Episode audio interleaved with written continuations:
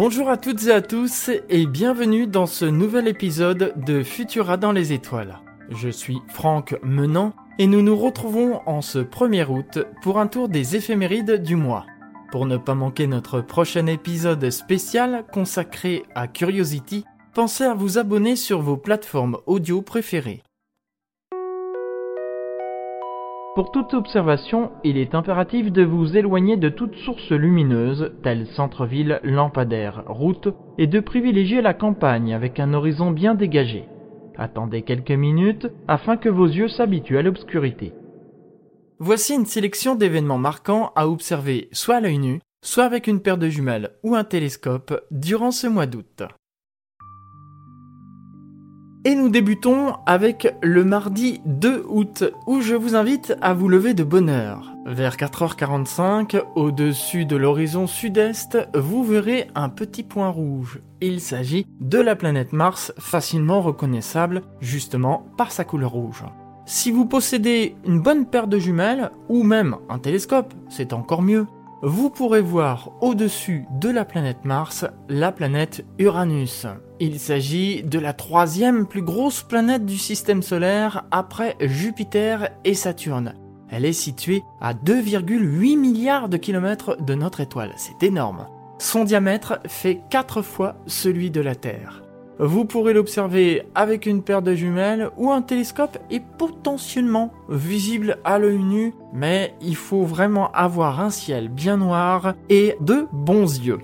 Dix jours plus tard, le vendredi 12 août, nous avons rendez-vous avec l'essaim d'étoiles filantes le plus célèbre de l'année, j'ai nommé les Perséides. Ce n'est pourtant pas le seul qui vaille le détour. Celui des Cadrantides en janvier et celui des Géminides en décembre sont tout aussi beaux et offrent même un taux horaire plus important que les Perséides. Mais c'est probablement parce que ces dernières se produisent à la belle saison, qui plus est pendant les grandes vacances, qu'elles remportent le plus de succès. Actif du 17 juillet au 24 août, cet essaim semble provenir de la constellation de Persée, d'où son nom.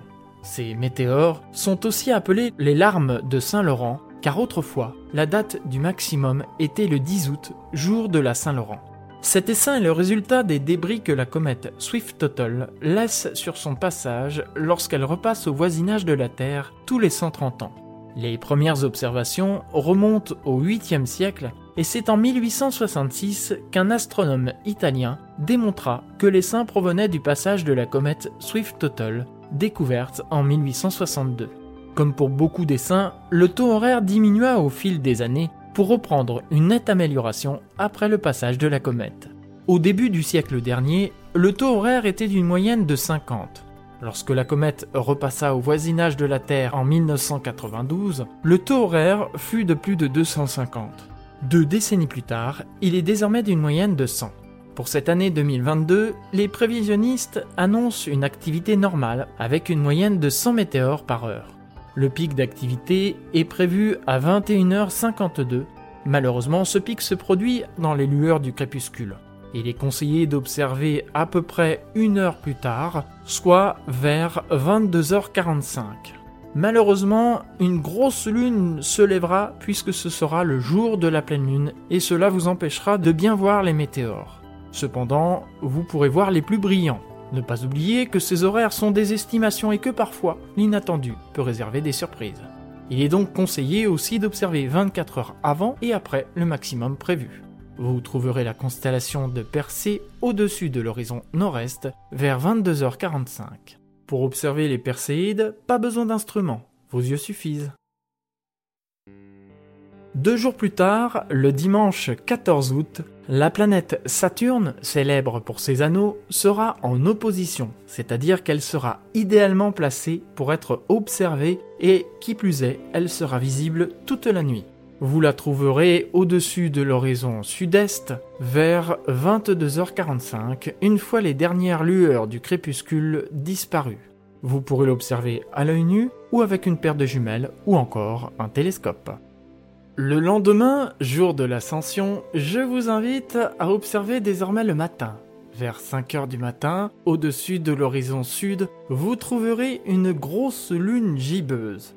au-dessus de celle-ci, très légèrement à gauche, un petit point très brillant. Il s'agit de la planète Jupiter, la plus grosse planète du système solaire.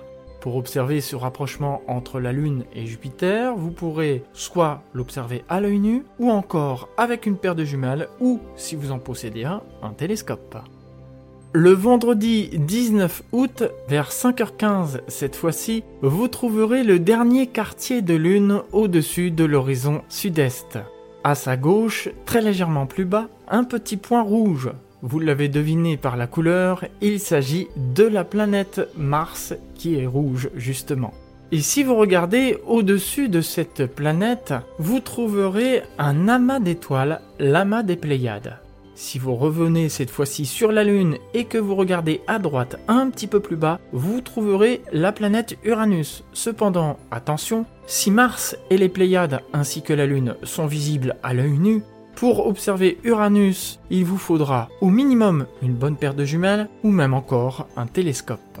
Enfin, le vendredi 26 août vers 6h du matin, dans les lueurs du jour naissant, au-dessus de l'horizon nord-est, vous trouverez un point très brillant.